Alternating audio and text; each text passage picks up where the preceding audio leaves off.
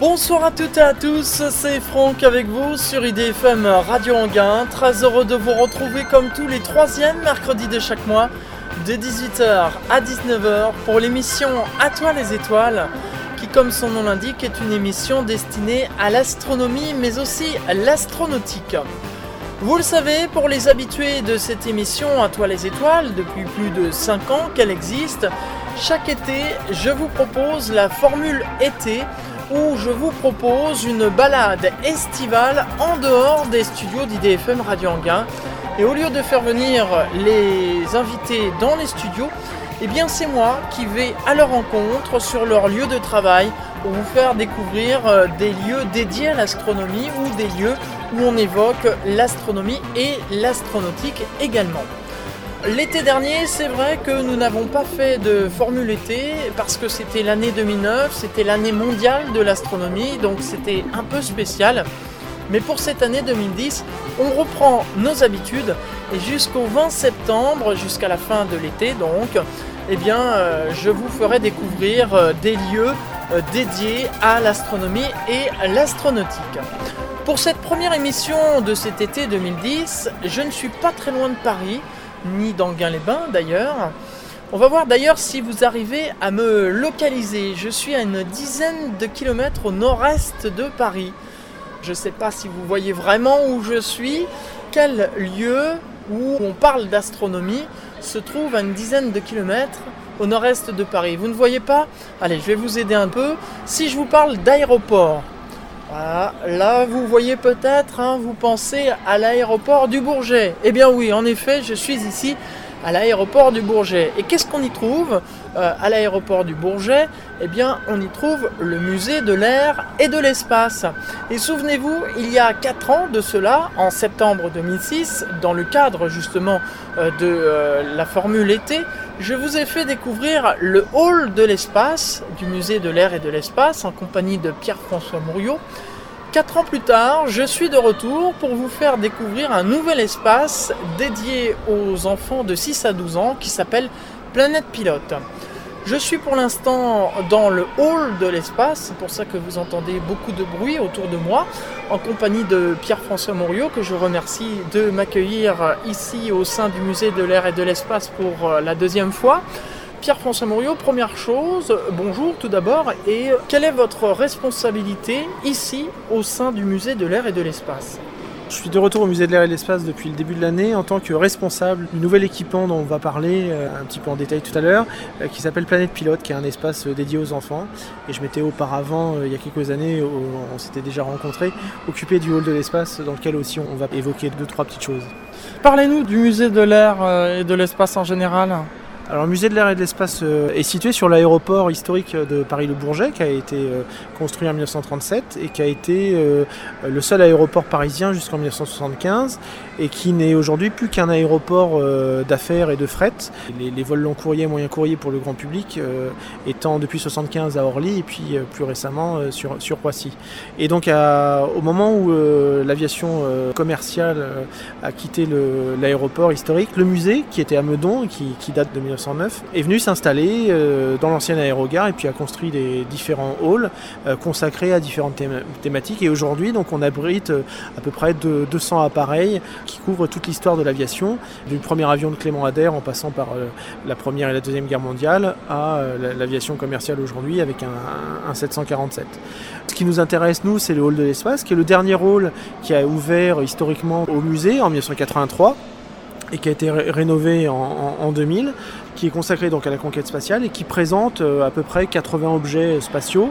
Euh, alors pas forcément tous originaux parce que la différence entre les collections espace et les collections avions, c'est qu'un avion, euh, ça décolle et ça atterrit, c'est censé revenir, hein, sinon c'est qu'il y, a eu un petit souci.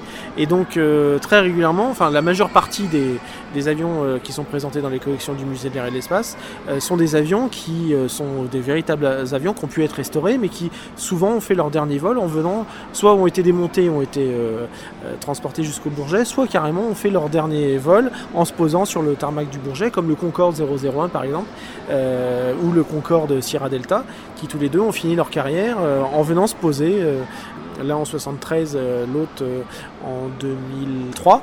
Euh, voilà, on fait dans le dernier vol et sont posés au Bourget. Un objet spatial, en général, c'est pas prévu pour revenir sur Terre, ou alors c'est qu'il y a des hommes à bord. et d'ailleurs, on a une capsule qui a ramené des hommes à bord, qui est la capsule de Jean-Loup Chrétien, de, son premier vol en 1982, qui est exposée. Mais les, satellites, en général, sont envoyés autour de la Terre, et après, quand ils sont en orbite basse, ils retombent sur Terre et brûlent en frottant dans l'atmosphère, soit ils sont mis sur des orbites euh, euh, garage ou de parking et ils terminent leur vie euh, comme des débris spatiaux très très loin de la Terre. Donc c'est dans ce hall surtout des maquettes qu'on présente mais parfois, c'est des maquettes qui ont une histoire, qu'on qu servi à des tests. des fois, c'est des exemplaires de rechange. et puis, des fois, c'est des objets qu'on a pu récupérer après un vol spatial, alors de manière inattendue, que c'est le cas d'une coiffe d'Ariane 4 qui, n'a pas brûlé en traversant l'atmosphère après son largage à 100 km d'altitude, qui a été récupéré au large du Sénégal euh, dans, les filets de pêcheurs, qui a pu être identifié qui a été euh, ramené euh, et, exposé au, Bourget. Mais c'est des objets assez rares quand, ils sont véridiques. en tout cas, c'est aussi des objets qui sont difficiles à présenter à l'échelle 1, puisqu'une fusée, ça mesure en général une cinquantaine de mètres. Donc c'est pas dans le hall de l'espace qu'on présente des fusées, qui ne sont d'ailleurs pas des vraies fusées. On a une Ariane 1 et une Ariane 5. Euh, c'est des maquettes échelle 1. Et c'est même des bâtiments publics, hein, puisqu'on est sur un aéroport, il faut un système d'éclairage, il faut un système pour que ça résiste au vent. Une vraie fusée euh, n'est jamais euh, posée elle-même toute seule sur son pas de tir, elle est pressurisée pour pas s'écraser sous son propre poids. Donc là, c'est des maquettes échelle 1 qui sont sur le tarmac. Donc à l'intérieur de ce hall, on a donc des maquettes, quelques objets euh, qui ont une véritable histoire, je vous disais, quelques objets véridiques, quelques moteurs, euh, et on présente, alors au départ on a une démarche euh, très historique, avec les préludes de la conquête spatiale, la préhistoire de la conquête spatiale, les premières fusées, et quand on arrive à la première fusée française, la Diamant qui a, pu lancer en 1965 le premier satellite français Astérix, là après on passe sur plutôt un parcours thématique. Euh, les grandes thématiques de l'espace, comme, euh, il y euh, comme on le présentera dans Planète Pilote aussi sur l'utilité des satellites, avec les satellites scientifiques, les satellites d'observation de la Terre, les satellites de télécommunication, et puis l'homme dans l'espace, l'homme sur la Lune et l'astronomie spatiale. Donc on retrouve un peu un schéma assez, classique, avec sur chaque zone des objets un peu emblématiques, sur l'histoire de, la conquête spatiale, les prémices on expose euh, une tuyère de V2 euh, qui a été retrouvée, euh, je crois, au fond d'un lac. Les premières fusées, eh ben, on a des fusées qui n'ont pas été lancées, des, des vraies, des, fusées de l'ONERA, une fusée Véronique. Dans les premiers satellites, on a, des exemplaires de rechange et pas mal de matériel d'exposition de l'Académie des sciences du RSS, qui avait une grosse politique de propagande et de, dotation au musée d'objets spatiaux dans les années 70-80 pour montrer la puissance spatiale de l'URSS. Dans la partie euh, satellite, euh, enfin espace utile, euh, je vous disais, on a, cette coiffe d'Ariane, on a un certain nombre de, maquettes de, satellites et de fusées assez intéressants. Sur la partie homme dans l'espace, on a cette capsule de Jean-Luc Chrétien et le scaphandre de Jean-Luc Chrétien qui lui a servi à rejoindre la station Salyut en 1982, je vous disais. Et puis sur la, plateforme Lune, on a une reproduction à l'échelle 1 du, petit robot, la baignoire à, à 8 roues soviétique Lunarod, et puis une réplique du, scaphandre du dernier homme sur la Lune, Gene Cernan. Et puis enfin, sur la partie euh, astronomie spatiale, on a euh, des maquettes euh, de sondes Voyager, toute une série de photos prises par, le télescope Hubble. voilà. Donc ça permet de faire un voyage un peu dans, le temps et dans, l'espace, dans un hall qui, donc je vous dis, a été rénové en, en, en 2000 merci pour cette explication détaillée. Alors je crois qu'il y a une visite qui va commencer à Planète Pilote avec des enfants justement. On va vous suivre.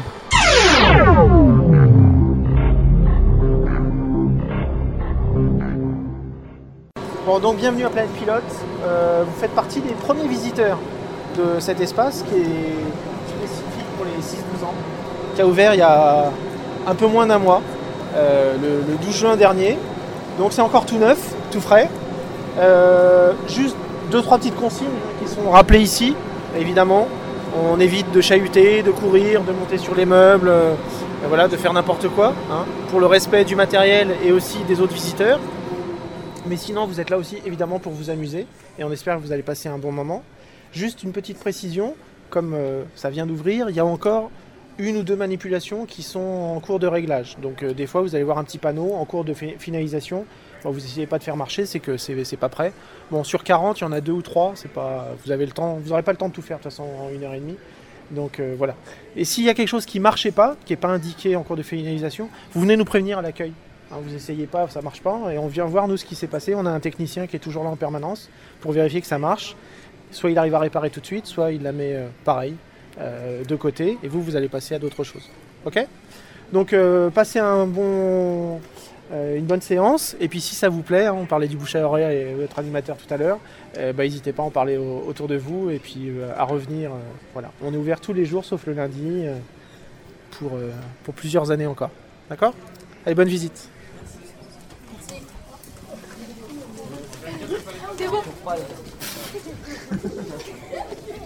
Merci.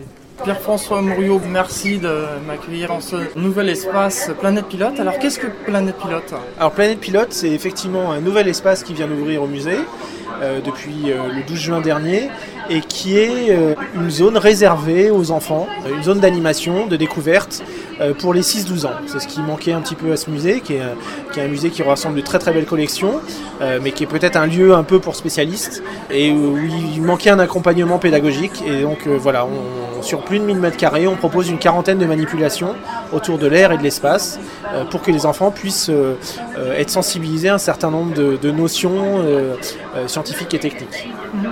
Alors qu'est-ce qu'on y trouve dans cet espace? Alors, comme c'est le musée de l'air et de l'espace, on y trouve une initiation à l'aviation, au domaine de l'aviation, et une euh, à l'espace, évidemment. Euh, donc c'est sur plus de 1000 mètres carrés, deux zones. Alors géographiquement, on a plutôt euh, l'aviation prend une, part un peu plus importante, mais en nombre de manips, on a une concentration importante dans la station spatiale, par exemple, euh, dans la zone euh, espace. Donc la zone espace est un petit peu plus réduite en, termes de surface, mais donc on y trouve des manipulations, des, petites expériences, des jeux de rôle, des, films, des, des multimédias qui, permettent de se familiariser avec un certain nombre de, de notions autour de l'air et de l'espace avec deux thématiques à chaque fois. Comment ça marche et à quoi ça sert. Donc euh, l'espace, comment ça marche, comment vole une fusée, l'action-réaction, à quoi ça sert, la station, euh, les satellites, euh, et l'aviation, bah, comment ça marche, la portance, la vitesse, l'aile, et à quoi ça sert, bah, l'aviation de tourisme, l'aviation de transport, l'aviation de, de loisirs. Alors, bien que cette émission est une émission sur l'astronomie, on va quand même parler un peu de, de ce qu'on trouve. Euh, là, je vois euh, par exemple un groupe d'enfants que vous avez accueilli tout à l'heure euh, qui sont en train de faire des manipulations sur des hélicoptères, la, la portance de l'air. Nous-mêmes, c'est pour ça qu'il y a un peu de bruit autour de nous, on est dans une, réplique d'un avion. donc tout ça, ça concerne l'aviation.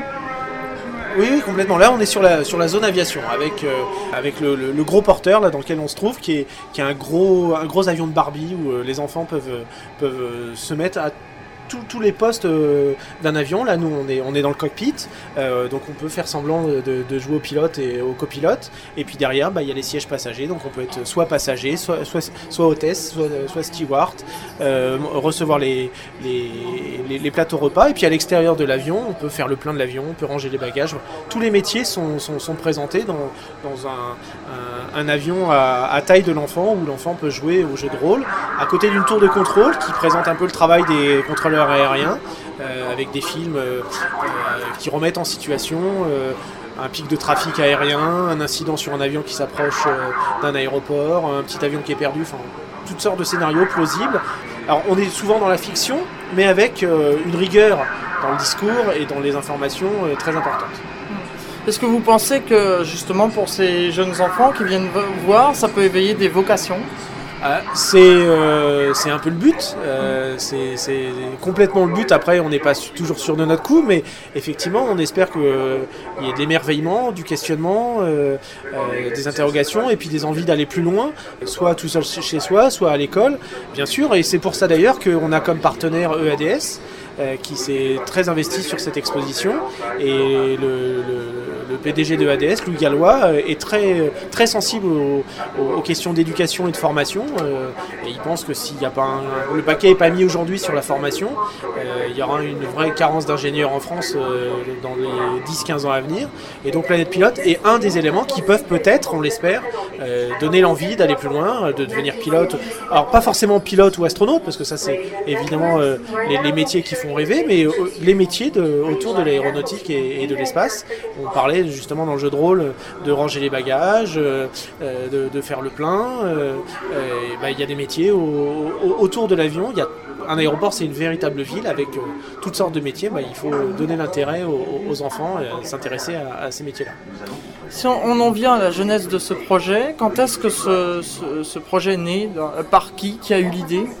Ça correspond à, un changement de direction au musée, l'arrivée de Gérard Felzer, le, directeur du musée, qui, quand il est arrivé, était très heureux de rentrer dans ce musée et de retrouver des, très belles pièces de collection. Euh, mais tout de suite, il, a remarqué qu'il manquait effectivement euh, un lieu dédié aux enfants. Donc c'est vraiment euh, sous son impulsion qu'il y a eu un premier groupe de travail qui, s'est mis en place. Et une fois qu'il y a une sorte de cahier des charges qui a, été rédigé, bah, il a fallu à peu près trois ans pour mettre tout ça en musique, trouver les financements, réfléchir sur les manips, commencer à les construire, refaire la boîte. Euh, préparer les expériences, les intégrer. Voilà, c'est un projet à peu près de, trois 3 ans. Parce que justement, sur le lieu où nous sommes actuellement, qu'est-ce qu'il y avait avant? Alors, on a récupéré une ancienne réserve euh, de moteurs euh, qui a à un moment été visitable. Aujourd'hui, les moteurs ont été stockés dans nos réserves à, Duny. voilà, c'était un lieu qui n'était pas forcément visitable et là qui devient spécifique pour les enfants. Euh, si vous voulez bien, maintenant, on va peut-être aller voir euh, comment ça se passe à l'extérieur, du côté de l'astronomie, par exemple. Eh bien, allons-y.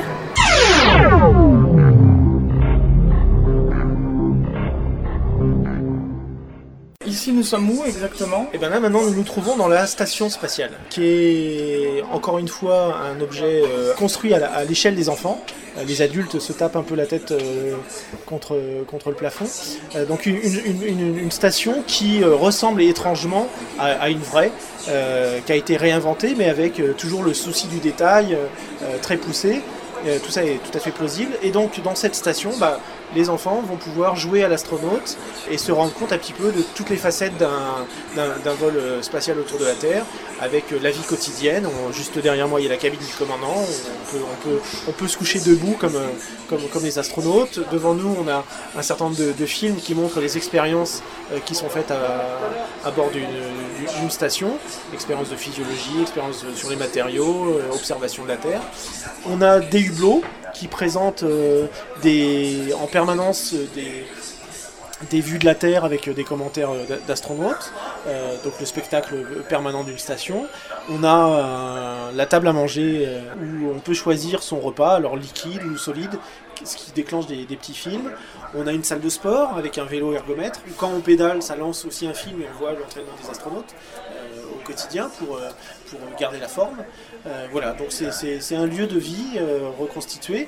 Et puis à l'extérieur, évidemment, on a deux scaphandres avec un, un, jeu associé où il faut trouver une combinaison euh, d'objets à visser, appuyer, tourner pour arrêter un, signal d'alarme. On peut dire que la seule chose qui manque ici, c'est l'impesanteur. Alors c'est vrai que c'était un peu compliqué de recréer la, la, micro-pesanteur au sein du musée. Euh, ceci dit, pour euh, rappeler que dans une station euh, on flotte et il n'y a pas de haut il n'y a pas de bas, on a mis un sas qui tourne sur lui-même, qui déstabilise un petit peu les enfants. Alors c'est évidemment pas du tout le vrai phénomène physique, mais voilà, ça, rappelle un petit peu comme dans 2001 que dans l'espace, bah, les, repères sont, un, petit peu, changés. Donc là, il y a un petit clin d'œil. effectivement, donc bon, c'est vrai que c'est pas très radiophonique, mais on peut voir actuellement des adolescents qui bah, sont en train d'imiter euh, ce qu'on voit dans le fameux film 2001, l'Odyssée de l'espace, et essayent de, de, faire un tour complet, mais c'est pas évident de tenir debout dedans quand même. Hein. Parce que effectivement, la, la pesanteur fait, fait, son effet. Mhm. Alors qu'est-ce qu'on y trouve d'autre dans cette euh, station? Alors sur la station, voilà, on a fait un petit peu le tour, donc différents modules organisés et décorés comme, comme, la vraie, avec des informations. Toute l'exposition est accompagnée de, fiches didactiques. Et donc sur la station, il y, a, plein de fiches qui ont été rédigées et relues par des, spécialistes du domaine, et notamment Jean-François Clairvoy, que vous avez récemment accueilli. Voilà, donc des compléments d'informations, en plus du jeu de rôle et des, films très, très nombreux dans, cet espace. Et alors après, il y a, le reste de, la zone espace qu'on va explorer, et je vous propose, pour, vous faire la visite, que de passer la parole à Mathieu Bellard, qui est responsable du planétarium du, musée. Bien écoutez, le temps d'aller rejoindre Mathieu Bellard, je vous propose une pause musicale avec euh, une chanson qui va bien avec euh, le lieu. Euh, ici, hein, le musée de l'air et de l'espace, puisque c'est Star de la pub avec l'avion d'école sur les Champs-Élysées. Vous souvenez, hein, c'est un titre qui est sorti dans les années 80 et c'est vraiment en plein dans le thème de ce soir. Retour ici au musée de l'air et de l'espace pour cette émission À toi les étoiles de ce mois de juillet 2010. La formule été, vous savez, euh, pendant tout l'été, eh bien, je vous propose une balade estivale en dehors des studios d'IDFM Radio Anguin pour vous faire découvrir des lieux dédiés à l'astronomie et aussi à l'astronautique. Et là, nous sommes au musée de l'air et de l'espace pour vous faire découvrir le nouvel espace dédié aux 6-12 ans que l'on appelle Planète Pilote. J'ai rejoint Mathieu Bellard, qui est responsable du planétarium au musée de l'air et de l'espace. Monsieur Bellard, nous sommes où là actuellement? Alors là, on est dans la partie de Planète Pilote qui est consacrée à, tout ce qui est l'activité de les expériences sur l'espace et sur l'astronomie. On a deux petites expériences pour montrer qu'en fait, bah, en l'absence d'air, des, plumes ne volent pas et que le seul moyen qu'on a pour se propulser dans l'air, c'est d'utiliser le, moteur à réaction et non, plus le, moteur à hélice qui fonctionne dans l'air mais pas dans l'espace. On a aussi des petites expériences pour faire décoller une fusée, une fusée à eau, hein, le principe de l'action-réaction. J'envoie de l'eau dans un sens et puis la fusée elle va dans l'autre, ce qui est le même principe dans une fusée moderne en, envoyant simplement des gaz brûlés dans, l'autre sens. Voilà comment faire décoller une vraie fusée.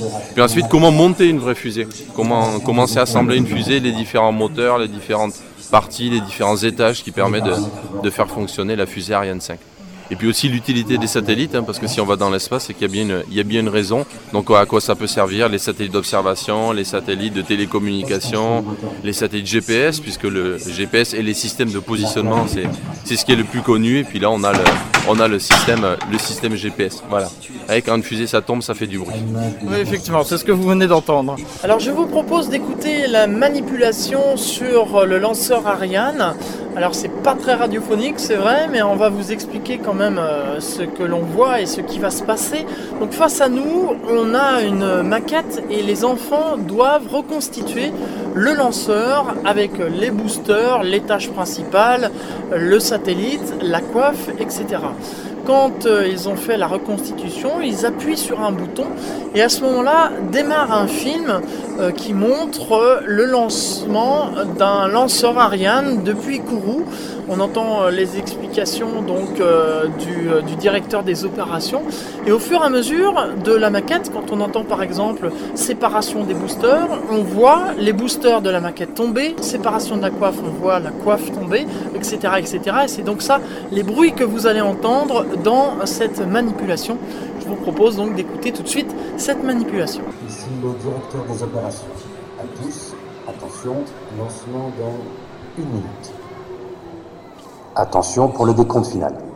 10, 9, 8, 7, 6, 5, 4, 3, 2, 1. Top. Allumage Vulcain. Allumage des étages d'accélération à poudre et décollage. Tous les paramètres bord sont normaux. Propulsion normale. Début de manœuvre en roulis, inclinaison lanceur normale.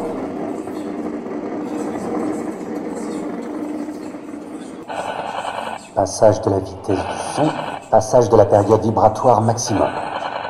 Accélération maximale. Séparation des étages d'accélération à poudre. Tous les paramètres bord sont normaux. Largage de la coiffe. Extinction du moteur Vulcain. Largage de l'étage principal. Allumage de l'étage supérieur. Pilotage normal. Extinction de l'étage supérieur. Manœuvre d'orientation du premier satellite. Séparation du premier satellite. Nouvelle manœuvre d'orientation. Séparation du système de lancement double Ariane. Manœuvre d'orientation du second satellite. Séparation du second satellite. Fin de mission lanceur, je passe le relais au responsable des opérations sur les satellites. Merci à tous. Eh bien, continuons notre visite. Ici, c'est donc une animation sur euh, les satellites. Là, on voit les, principaux types de satellites qui sont les satellites d'observation, que ce soit observation de, l'espace comme euh, Hubble ou satellite d'observation de la Terre comme, euh, comme le satellite Spot. Donc, soit je regarde l'espace, soit je regarde plutôt la, la Terre. Les satellites de télécommunication, hein, on était en période de Coupe du Monde de football. Pour voir pour voir l'image en direct de la finale ou de la demi-finale de la Coupe du Monde, bah, il fallait que le signal passe par un satellite, du genre le satellite Hotbird 9, qui est donc au-dessus de l'équateur, qui va retransmettre le signal de, l'endroit de la Terre où c'est émis jusqu'à l'endroit de, la réception. Et puis les satellites donc de positionnement du style les satellites euh, GPS pour le système le plus connu ou, euh, le système Galileo qui doit être mis en place. Donc des satellites qui émettent un signal et puis on a une borne de réception et on peut savoir en fait où on est sur la Terre avec les signaux de ces satellites. Alors vous savez que Hubble a fêté récemment ses 20 années d'existence. On a d'ailleurs fait une émission euh, à ce sujet. Et euh, puisqu'on parle beaucoup d'Hubble en ce moment, je vous propose d'écouter quelques minutes du film dédié à Hubble. Sur cette manipulation donc consacrée aux satellites. Si notre atmosphère et les lumières de la ville ne troublaient pas notre vision du ciel, des milliers d'étoiles nous apparaîtraient la nuit. Rien que dans notre galaxie, la Voie lactée, on en compte plus de 200 milliards. Pour mieux capter la lumière des étoiles, l'homme a installé de puissants télescopes au sommet des montagnes. Aujourd'hui, il est aussi capable de placer de véritables observatoires au-delà de l'atmosphère, dans l'espace, comme le télescope Hubble par exemple. Explorons d'abord un petit coin de la Voie lactée, notre galaxie, et précisément la région de la constellation de la Carène, à 20 000 années-lumière de nous. Grâce au télescope Hubble, nous avançons au cœur de cet amas d'étoiles, mille fois plus jeune que le Soleil. Très massive et très chaude, plus de 10 000 degrés, ce que révèle leur couleur tirant vers le bleu. À la périphérie, des étoiles rouges plus froides, 4000 degrés seulement. Rouges aussi car nous les observons à travers une couche de gaz, comme notre Soleil quand il se couche.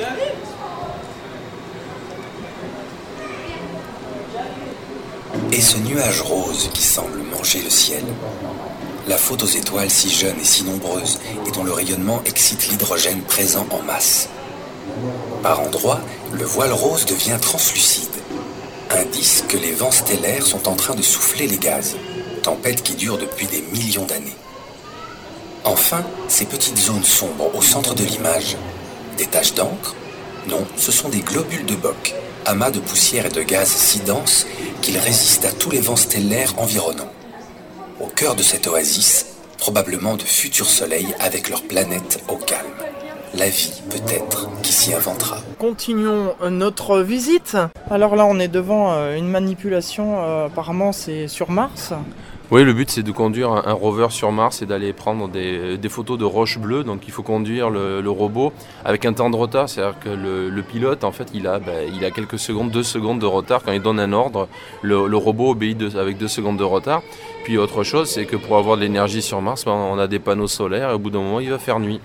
Donc il peut effectivement conduire très lentement, mais s'il conduit trop lentement, au bout d'un moment, il fait nuit, il n'y a plus de soleil et le robot s'arrête. Voilà. Donc le but, c'est d'arriver à temps sans, non plus s'écraser, puisqu'il y a quand même des reliefs sur Mars. hein. Il y a des pentes, il y a des, montagnes, des petites collines, donc il ne faut pas trop monter. hein. C'est pas un 4x4 non plus, notre rover. Donc voilà, il faut le piloter à travers tout ça pour arriver jusqu'aux roches bleues et, et les prendre en photo. Et comme ça, on a réussi la mission. Alors dans la réalité, le décalage n'est pas de 2 secondes, bien sûr. Non, évidemment, le décalage est beaucoup plus long, il est de plusieurs minutes, et même d'ailleurs, on ne pilote pas en réalité le, rover sur Mars. Hein. Le rover, il reçoit des instructions par jour, et puis après, il, fait automatiquement sa mission. Hein. Il n'y a pas de pilotage quasi en direct, parce que le, délai est tellement long pour, euh, pour piloter un rover sur Mars qu'on ne le fait pas en fait. Il, il se débrouille automatiquement avec les instructions qu'on lui a données au préalable. Alors après avoir eu la description de cette manipulation par euh, Mathieu Bellard, eh bien je vous propose maintenant d'écouter la manipulation faite par un enfant qui est donc assis devant un écran et il a des manettes devant lui pour euh, diriger le fameux robot. Je vous propose donc d'écouter cette manipulation. Bienvenue au centre d'entraînement. Commande du robot activée. Début de l'entraînement au pilotage.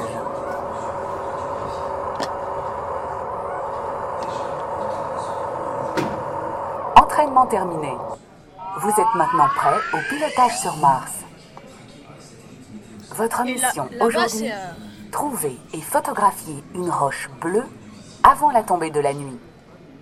Attention, relief accidenté dans le cratère. Retournement possible du robot. Surveillez vos instruments de bord. Attention, à cause de la distance, le robot obéit et répond avec un peu de retard. Pilotez prudemment.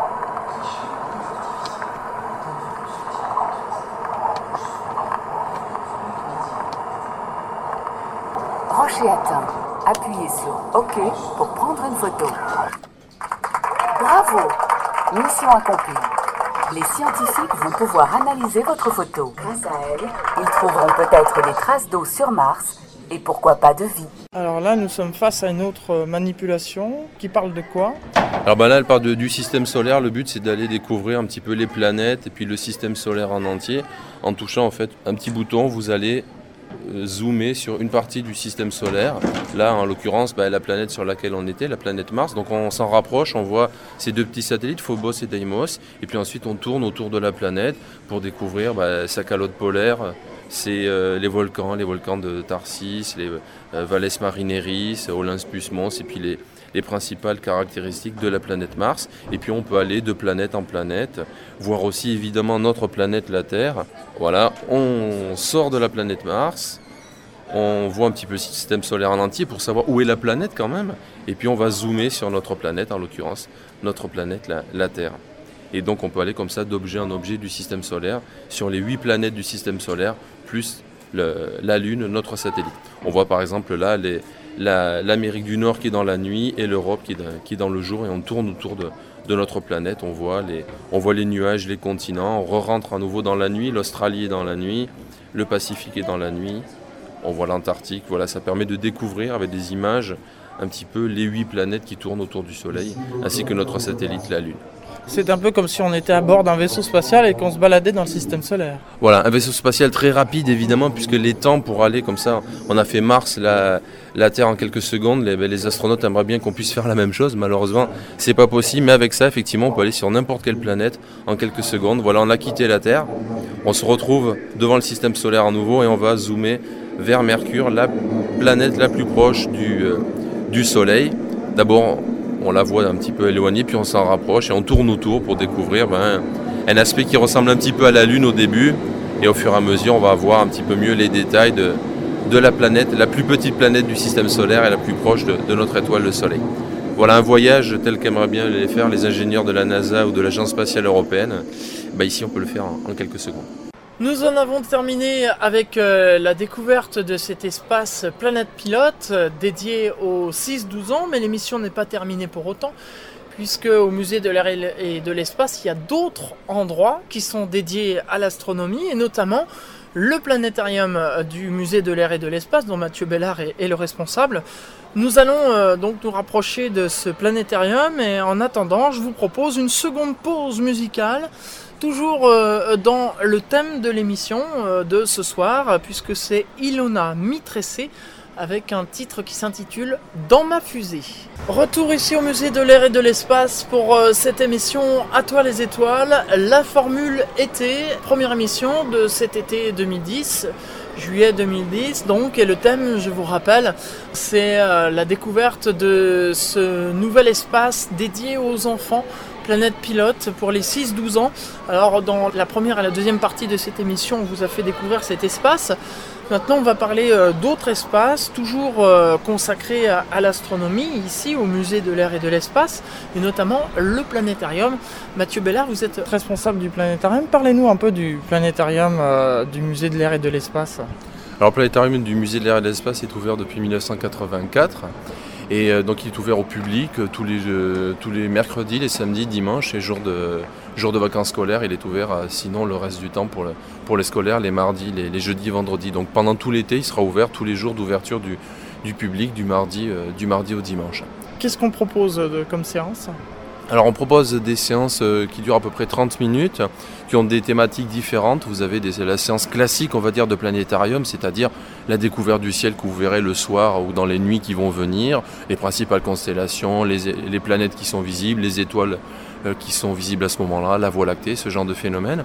Et puis on a des séances, une séance sur le système solaire, vraiment aller à la recherche de, des planètes qui tournent en même temps que nous autour du Soleil, savoir qui elles sont, celles qui sont visibles, le Soleil, apprendre un petit peu ce que c'est une étoile, puisque le Soleil est une étoile comme les étoiles de la nuit. On a des séances aussi sur ce qu'on appelle les objets du ciel profond, c'est-à-dire un petit peu bah, les images que nous ont donné Hubble et tous les satellites qui observent l'espace, voir un petit peu ce que sont ces objets, euh, à quoi ils ressemblent, essayer de classifier un petit peu, essayer de, voir un petit peu quels sont les types d'objets qu'on a. Puis on a une séance aussi qui est consacrée à la, navigation aux étoiles, puisqu'on est ici dans un, dans un musée d'aviation, et le rapport entre l'aviation et l'espace, c'est la navigation aux étoiles. Donc on décolle du Bourget, et on va jusqu'à Santiago du Chili, à, l'image de ce que faisaient euh, les, les, pilotes dans les années 30. Bon, évidemment, on navigue pas exactement comme eux, parce que c'est un peu compliqué, mais on voit un petit peu les bases, comment, simplement en regardant les étoiles, on peut apprendre à se, à se diriger. Comment vous pouvez faire, vous d'ailleurs, simplement en regardant l'étoile polaire, déjà pour savoir un petit peu où se trouve le Nord. Et puis la dernière séance, c'est une séance à la découverte des planètes extrasolaires, puisque ben, on, a, on en découvre de, plus en plus de ces planètes qui tournent autour d'autres étoiles que le Soleil. Et bien là, on, a, on, part un petit peu à la découverte, comment on peut les voir, entre guillemets, parce qu'on ne les voit pas en réalité, comment on les a découvertes, quelles, sont les différentes familles que pour l'instant on est en train de découvrir. Voilà un petit peu ce qu'on présente dans, la journée de, de planétarium. Alors le, procédé, c'est un projecteur? C'est un projecteur optomécanique, c'est-à-dire euh, c'est simplement euh, bah, une boule, en fait deux boules, avec une, lampe à l'intérieur, des petits trous hein, euh, percés au laser qui vont projeter les, étoiles, plus des tubes qui vont projeter les planètes, donc ce qui permet d'avoir un ciel absolument magnifique. Hein, je ne vais pas dire le ciel tel que vous le verrez, parce que les étoiles scintillent pas, mais quasiment le, même ciel, euh, meilleur ce qu'on pourrait voir en région parisienne. Et on a rajouté trois vidéoprojecteurs qui permettent de projeter des films, des images, pour aller un petit peu plus loin derrière sur l'explication des différents phénomènes qu'on voit au cours, des, au cours des séances. Et le tout est sur un, plafond? Voilà, c'est projeté sur un dôme qui fait 8 mètres 20 en fait, ce qui donne en fait l'impression d'être à l'intérieur, euh, ce qu'on appelle de l'immersif. C'est pas du 3D parce que le 3D est à la, est à la mode, c'est l'immersif, on est à l'intérieur, c'est-à-dire que vous êtes sous le, comme si vous étiez sous le ciel étoilé, donc vous avez des étoiles au-dessus de vous, devant vous, à gauche, à droite et derrière, et on va regarder tout autour de, nous au cours de la séance pour apprendre à découvrir le ciel. Un petit peu comme vous faites vous lorsque vous êtes au-dessus du... Euh, vous regardez le ciel, vous regardez au-dessus de vous, mais un petit peu devant, il faut se retourner, il faut regarder à gauche, il faut regarder à droite pour voir un petit peu tout ce qu'il y a de, projeté. Tout comme euh, sur euh, l'espace Planet Pilote tout à l'heure, je vous ai fait écouter des extraits de manipulation ou de films. Eh bien, puisque nous avons parlé euh, du planétarium du musée de l'air et de l'espace, je vous propose d'écouter un extrait d'une séance, 5 minutes à peu près, où on fait découvrir en fait le ciel d'été aux personnes qui étaient présentes donc au planétarium. On va s'intéresser à présent à d'autres constellations euh, qui sont euh, typiquement des constellations dites du ciel d'été. Alors elles, elles sont plutôt du côté de l'est, donc à votre gauche, très haut dans le ciel déjà, euh, au milieu de la nuit. Elles sont centrées en haut sur la Voie lactée. Alors nous avons trois belles étoiles blanches qui forment un très grand triangle dans le ciel, c'est ce qu'on appelle le triangle des trois belles du ciel d'été. Alors on va les détailler, on va commencer par l'étoile la plus brillante, la voici. Elle est presque au zénith, vous voyez cette heure-ci. On l'appelle Vega. Répétez Vega. Vega. Vega, elle fait partie de cette petite constellation qui est la lyre. Vous savez ce que c'est la lyre? Oui. C'est quoi? Ouais, bravo. Dans l'Antiquité, hein, ça n'a plus vraiment cours aujourd'hui. donc la lire avec Vega. Voilà, c'est la plus brillante. Vega, en fait, c'est une étoile blanche, je vous l'ai dit. Elle est intéressante à comparer à l'éclat d'Arcturus, qui est là, je vous rappelle. Arcturus, qui elle est une étoile orange. Mais en fait, elles ont à peu près le même éclat. Hein. Elles talonnent vraiment Arcturus. Alors, selon les personnes, certaines personnes qui sont plus sensibles, qui ont un œil plus sensible au rouge, euh, en fait, voient Arcturus plus brillant que Vega, et pour d'autres, c'est l'inverse. Alors la deuxième belle du ciel d'été, elle se trouve dans la Voie à peu près au niveau euh, de Vega, ici, c'est Deneb. Répétez Deneb. Deneb, elle fait partie d'une magnifique constellation que je vous montre, qui est le cygne. Alors le cygne, il est lui vraiment en pleine Voie il est facile à se représenter, essayez d'imaginer. La queue du cygne, c'est Deneb, là vous avez le corps du cygne, avec le long cou, et puis cette petite étoile, Albireo, c'est le bout du bec du cygne. Nous avons une grande aile ici, à gauche, et une aile à droite, qui est là. Le cygne, il est en plein vol dans la Voie lactée. Est-ce que tout le monde l'a vu là? Oui, hein, il descend vers le sud. La troisième et dernière belle du ciel d'été, elle est plus basse par rapport aux deux autres. Elle est ici, elle s'appelle Altaïr. Répétez Altaïr. Altaïr fait partie de la constellation de l'aigle qui est située ici. Elle est facile à reconnaître parce qu'elle a deux étoiles secondaires de part et d'autre comme des gardes du corps. Alors comme les enfants étaient bien sages, et surtout qu'ils ont des bonnes connaissances, eh bien on va leur faire plaisir, on va leur mettre des figures classiques des constellations. Voilà, c'est beau, hein? Bon, tout le monde a retrouvé la grande ours?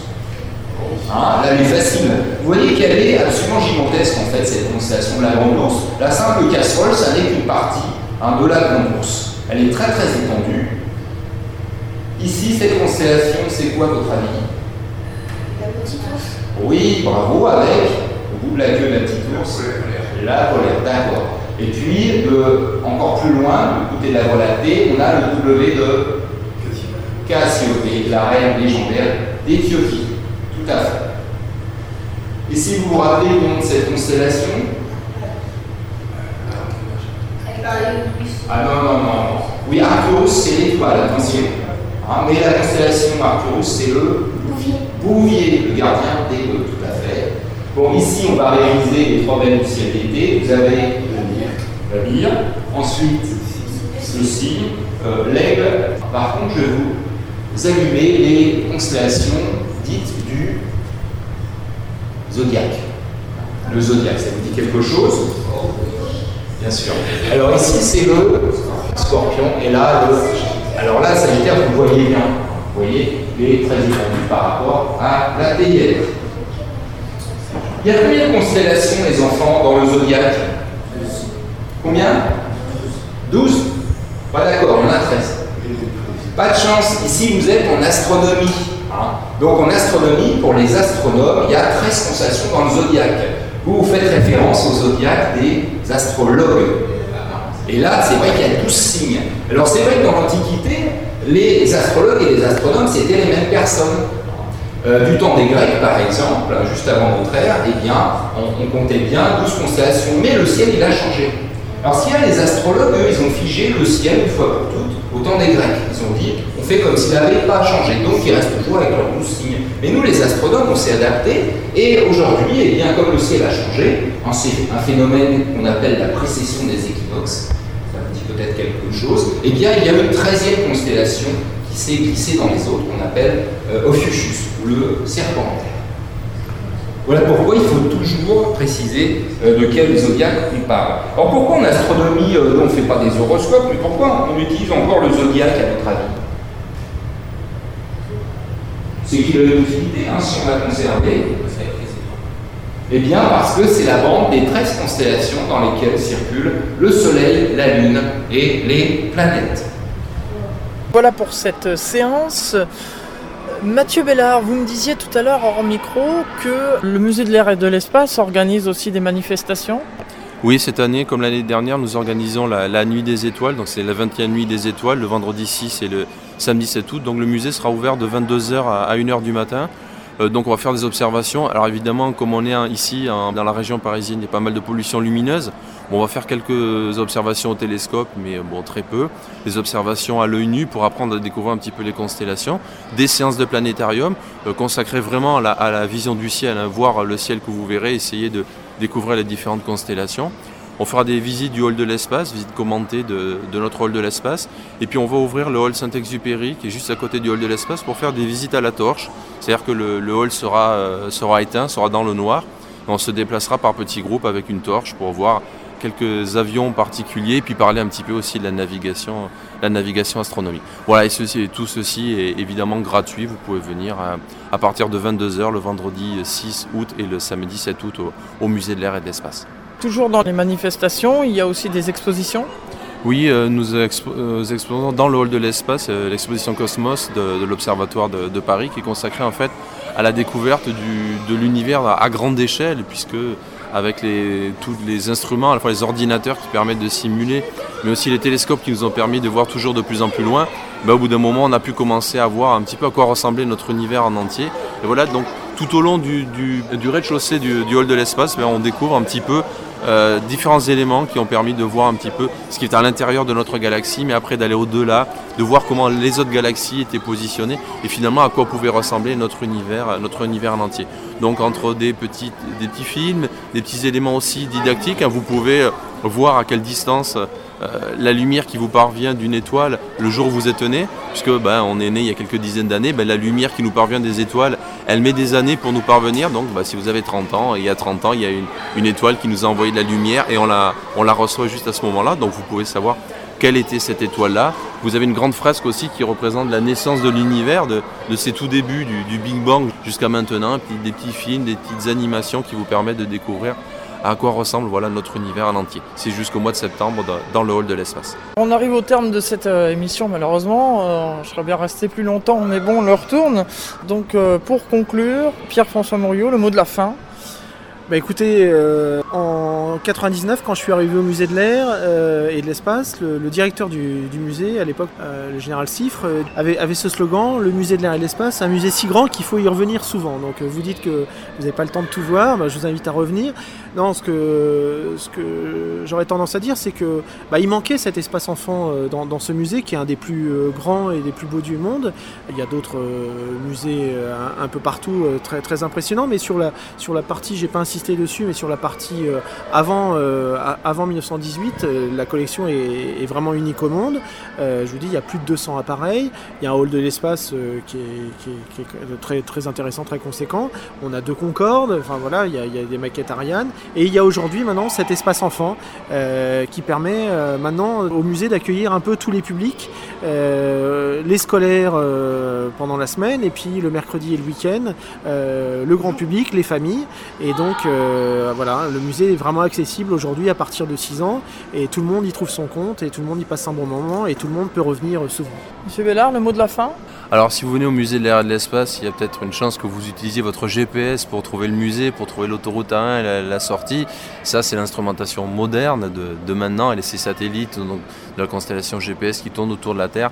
Mais à l'époque c'était pas comme ça donc je vous invite à venir euh, dans le planétarium où nous avons une petite exposition, quelques instruments de navigation de l'époque de navigation astronomique, des sextants, des sextants d'aviation. Et d'ailleurs monter à l'intérieur du 747 du musée parce que le 747 est un avion moderne, donc a priori on se dit qu'on ne navigue pas avec les étoiles, ben c'est pas vrai. Si vous montez à l'étage, juste avant le poste de pilotage, vous avez un petit trou dans l'avion qui permettait de faire passer un sextant périscopique et éventuellement de pouvoir viser les étoiles pour naviguer avec cet avion qui vole quand même toujours de nos, jours. Merci beaucoup pour cette euh, anecdote croustillante. On rappelle l'adresse, les horaires d'ouverture? Alors le musée de l'air et l'espace se, situe donc sur l'aéroport de Paris-Le Bourget, euh, à quelques encablures du RER e Le Bourget. Euh, il est accessible en bus, le bus 152 depuis la porte de la Villette, le bus 350 depuis la gare du Nord ou la gare de l'Est. Euh, il est ouvert tous les jours sauf le lundi à partir de 10h jusqu'à 18h en été et puis en hiver du mois d'octobre au mois de au mois de mai, il est il est ouvert jusqu'à 17h. L'accès aux collections permanentes euh, est gratuit pour tous. Euh, voilà, après, il y a des suppléments pour, euh, pour certaines animations, pour le planétarium, pour la visite de certains avions. le, Dakota, le Super Frelon, les Concorde, le 747, et puis Planète Pilote qui vient d'ouvrir, lui aussi, c'est une animation payante. C'est des séances toutes les heures et demie à partir de 10h30, séance d'une heure et quart qui coûte 6 euros par personne. Et vous avez un site internet Alors évidemment, toutes ces informations, vous pourrez les retrouver sur le www musée sans accent, air, espace, tout en minuscule, tout accroché.fr. Monsieur Pierre-François Mouriot, merci beaucoup. Bah merci euh, Franck, à, bientôt et pas dans 5 ans. oui, 4 ans, 4 ans, c'était en septembre 2006 la première fois. Merci à Mathieu Bellard également pour euh, nous avoir consacré un peu de son temps et pour ses descriptions euh, passionnantes et sa participation à cette émission À toi les étoiles. Merci à toute l'équipe du musée de l'air et de l'espace pour sa disponibilité et son accueil chaleureux.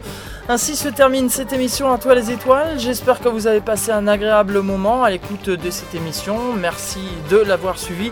Dans un instant, vous retrouvez le journal de Radio France Internationale, suivi à 19h13 du Mag Music avec Toff. À 20h, ce sera Patrick Mollis pour Country et Souvenirs.